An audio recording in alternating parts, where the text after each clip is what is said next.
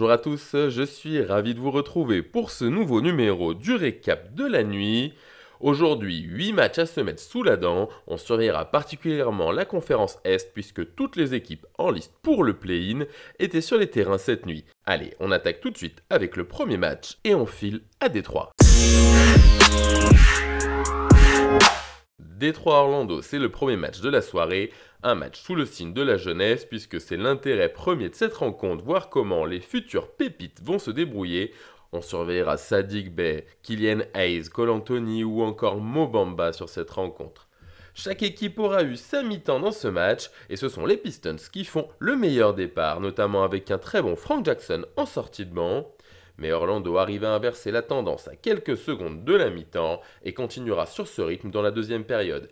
En sortie de banc, RJ Hampton et Mobamba font le boulot, chacun ira de son double-double, notamment celui de Bamba avec 22 points et 15 rebonds. Cela permet au Magic de prendre le large. Orlando va finalement s'imposer 119 à 112. Avec ce succès, ils prennent deux victoires d'avance sur Détroit, qui s'enfoncent un petit peu plus à la dernière place de la conférence Est.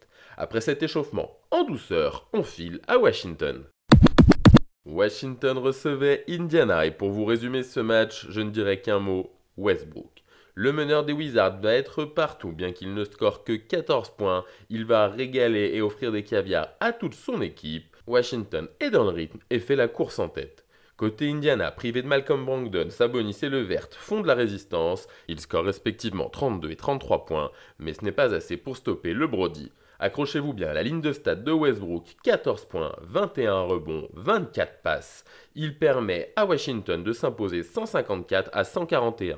Nouvelle performance XXL du joueur des Wizards. À cette occasion, il bat son record en carrière au rebond et égale son record à la passe. Décidément, Westbrook est en grande forme. À l'issue de ce match, il a déclaré qu'il a joué le début de saison avec une déchirure au quadriceps. On comprend pourquoi il a mis du temps à monter en régime, mais maintenant il est très très chaud. Allez, on va passer au match suivant et aller à la Nouvelle-Orléans. Les Pelicans recevaient les Warriors dans un match important pour le play-in.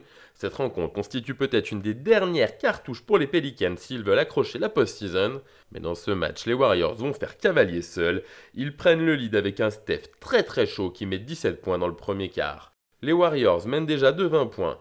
Côté Pelicans, Zion donne tout et propose une belle copie puisqu'il met 33 points et permet à Nola de revenir légèrement.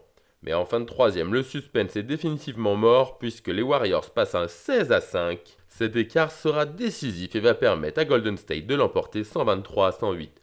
Au cours de cette performance, Stephen Curry a régalé avec 41 points, bien servi par Draymond Green qui avec 15 passes complète un joli triple-double. Victoire intéressante des Warriors dans l'optique du play-in. Justement, allons voir ce que Portland a fait en déplacement à Atlanta.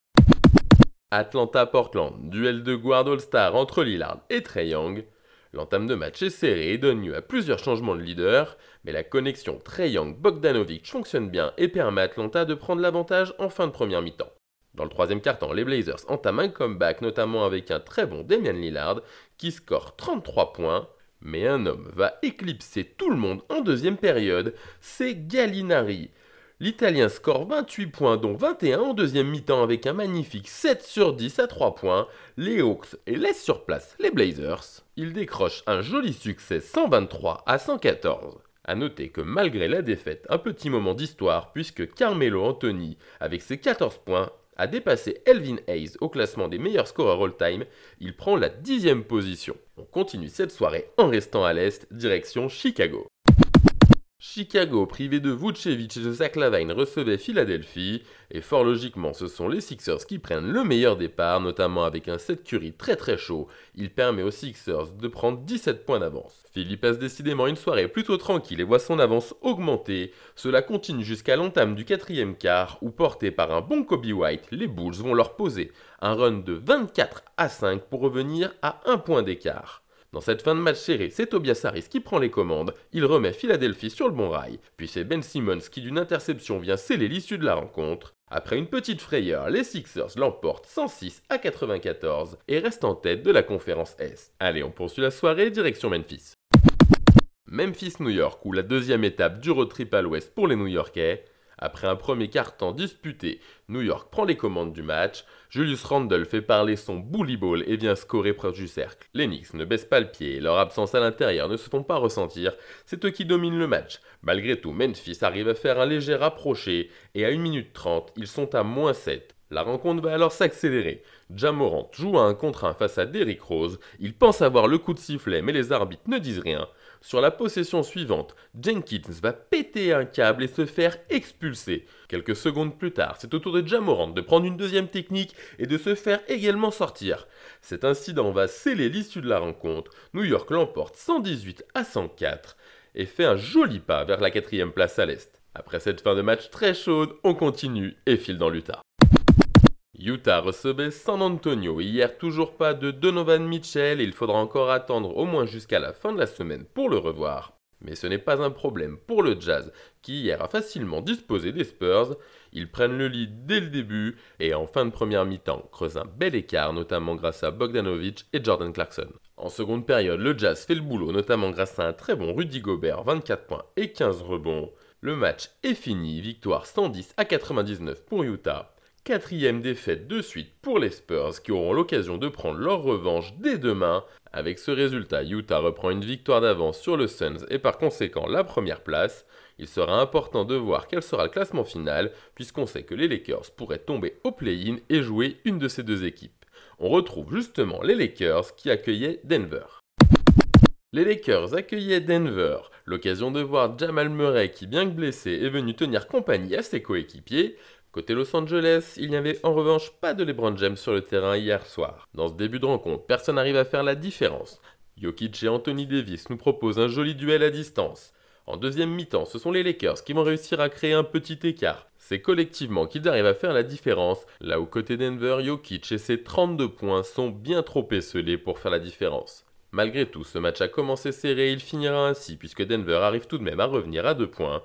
À 15 secondes de la fin, Horton Tucker drive, il rate mais prend son propre rebond et remet dedans. Il donne un avantage décisif aux Lakers qui l'emportent 93 à 89. On surveillera l'état de santé d'Anthony Davis qu'on a vu s'étirer et se tester pendant la rencontre. On espère pour les Lakers qu'ils arriveront en playoff au complet. Voilà, c'est tout pour les récaps de la nuit. On passe tout de suite au MVP de cette soirée. Et sans surprise, on va retourner à Washington, retrouver Russell Westbrook qui, avec son triple-double, 14 points, 21 rebonds et 24 passes, est notre grand gagnant de la soirée. Enfin, côté classement, je vous le disais, c'est surtout à l'ouest que ça a bougé. On s'intéresse à la course au play-in et notamment les équipes qui aimeraient bien s'en passer. Les Lakers reprennent leur cinquième place.